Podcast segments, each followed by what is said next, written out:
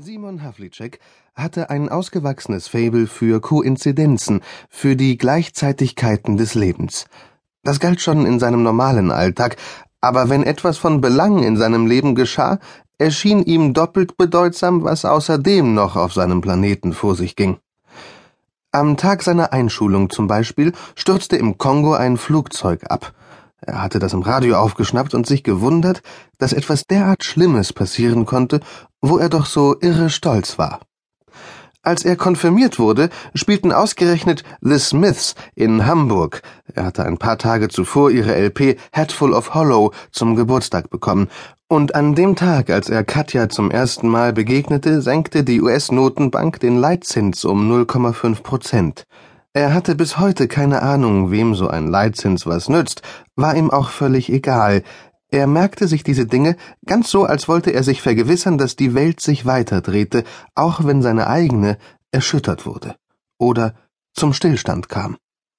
Zu solchen Tagen sammelte er alle verfügbaren Informationen und schrieb sie in ein kleines braunes Notizbuch, das ihm Katja einmal geschenkt hatte. Er trug es immer bei sich, egal wohin er ging. Für den 21. April 1999 notierte er Mein 30. Geburtstag. Amoklauf in Littleton, Colorado. 15 Tote. Bundesverwaltungsgericht. Kruzifixe in bayerischen Schulen müssen hängen bleiben. 10. Geburtstag Gameboy. Halbfinale Champions League. Bayern München gegen Dynamo Kiew 1 zu 0. Tor Mario Basler. All das hatte er später in der Nacht im Videotext nachgelesen, ausgenommen das mit seinem Geburtstag. Der allerletzte Eintrag war nicht Teil der internationalen Nachrichtenlage, es gab auch nur einen einzigen Augenzeugen, ihn selbst. Er hatte blau auf weiß geschrieben Katja mit einem Fremdenschwanz in der Hand erwischt.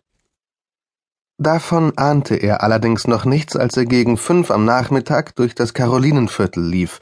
Kalt war es an diesem Mittwoch in Hamburg, unerwartet saukalt, ein letztes Zucken des Winters und glatt zehn Grad kälter als gestern, als der Frühling vorsichtig um die Ecke gespäht hatte. Simon knöpfte seine dünne Jeansjacke zu, sie spannte extrem unvorteilhaft über seinem Bauch, auch schon wieder gewachsen, dachte Simon resigniert und machte sie wieder auf.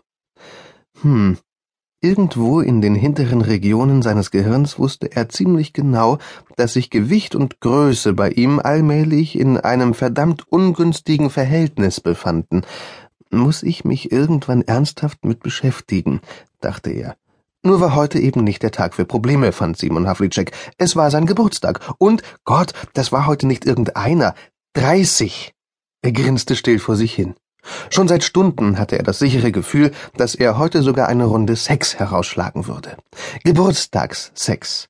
Nicht der schlechteste. Nicht so gut wie Versöhnungsex oder überraschender Sonntagmorgensex, aber trotzdem eine schöne Aussicht auf den Abend. Das Stadtplanungsbüro, in dem Katja arbeitete, lag in einem Altbau in der Glashüttenstraße. Ein Schild hing an der Fahrstuhltür. Wartungsarbeiten. Er stieg die drei Stockwerke zu Katjas Büro hinauf. Sein rechtes Knie knirschte laut, es übertönte sogar das Knarren der uralten Stufen. Es hatte sich nie ganz erholt von einer ziemlich üblen Sportverletzung vor ein paar Jahren. In der zweiten Etage begann er zu keuchen. Er wartete im dritten Stock einen Moment, bis sein Atem wieder einigermaßen normal ging. Er stieß die Tür zum Großraumbüro auf, mit von der Kälte klammen, gefühllosen Fingern und immer noch brennenden Lungen. Hey, Simon! rief eine Frau, deren Schreibtisch am Fenster stand, Gundula, Katjas Kollegin. Sie kam auf ihn zu und er beneidete sie um ihr schwereloses Federn, ihre jugendliche Frische. An seine eigene hatte er nur noch eine vage Erinnerung.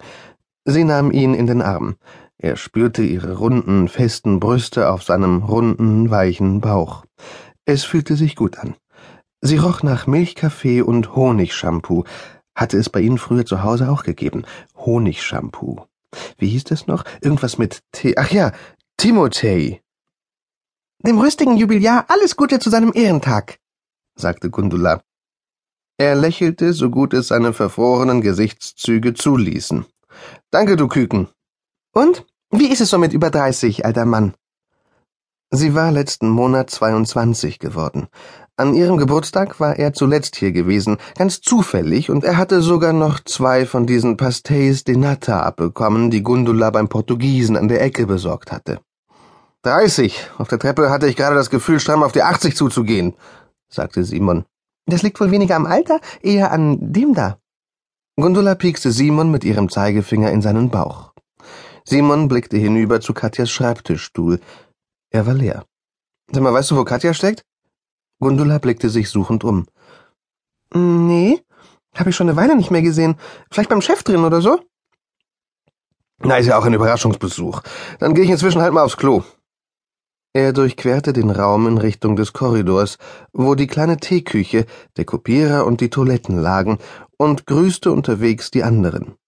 Eine einzige Schüssel gab es für jedes Geschlecht, obwohl hier neun Frauen und bloß drei Männer arbeiteten.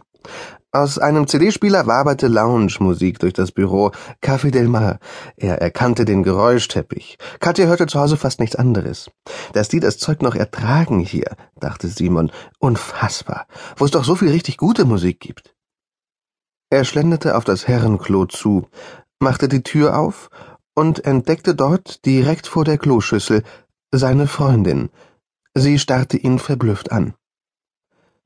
Hinterher dachte Simon, dass das Gehirn doch irgendwie ein seltsamer Ort sein musste.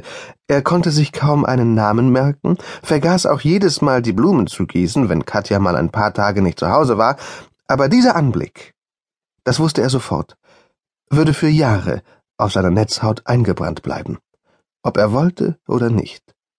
Wahrscheinlich eher nicht, denn Simon Havlicek sah Folgendes.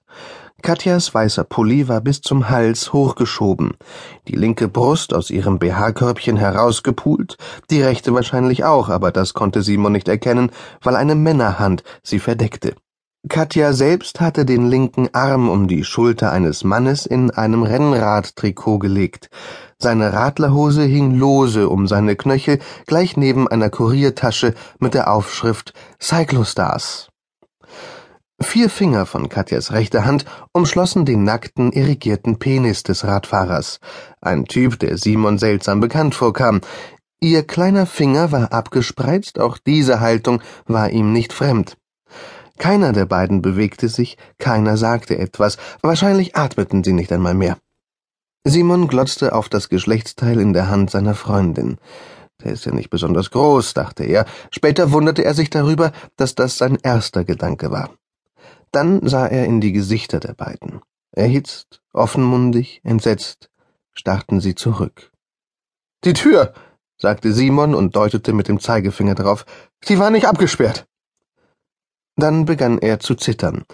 Er warf einen letzten Blick auf das reglose Paar und fragte sich, warum zum Geier sich keiner von beiden bewegte.